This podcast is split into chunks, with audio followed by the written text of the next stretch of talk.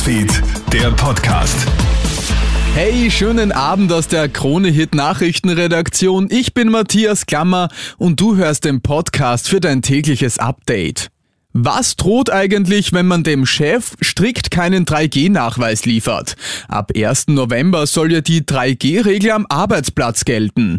Wer also im Job Kontakt zu anderen hat, der muss dann entweder geimpft, genesen oder getestet sein. Zunächst gibt es noch eine zweiwöchige Übergangsfrist. Wer bis 14. November jedoch keinen Nachweis liefern kann, muss während der Arbeit durchgehend eine FFP2-Maske tragen.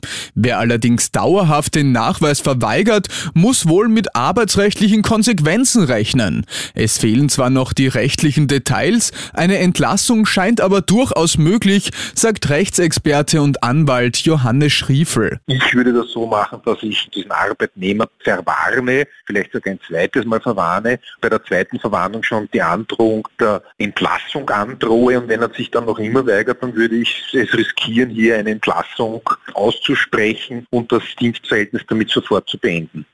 Facebook will bald seinen Namen ändern. Nächste Woche soll Facebook-Chef Mark Zuckerberg einen neuen Markennamen enthüllen.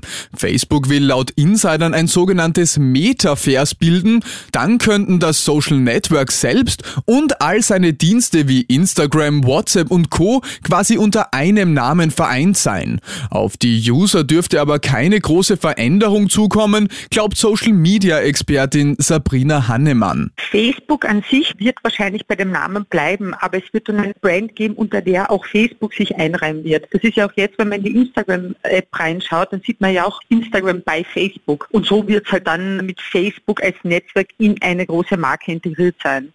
Und in Deutschland feiert heute die älteste Influencerin ihren 101. Geburtstag. Oma Hedel aus Berlin ist mit ihren 10.000 Abonnenten eine große Nummer auf Instagram.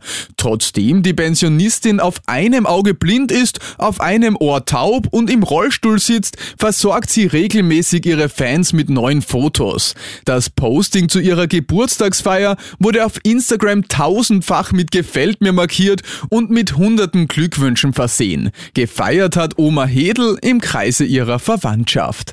Und das war's schon wieder mit den wichtigsten Infos bis jetzt. Den nächsten Podcast gibt's dann wieder morgen früh. Schönen Abend noch. Krone Hits, Newsfeed, Podcast.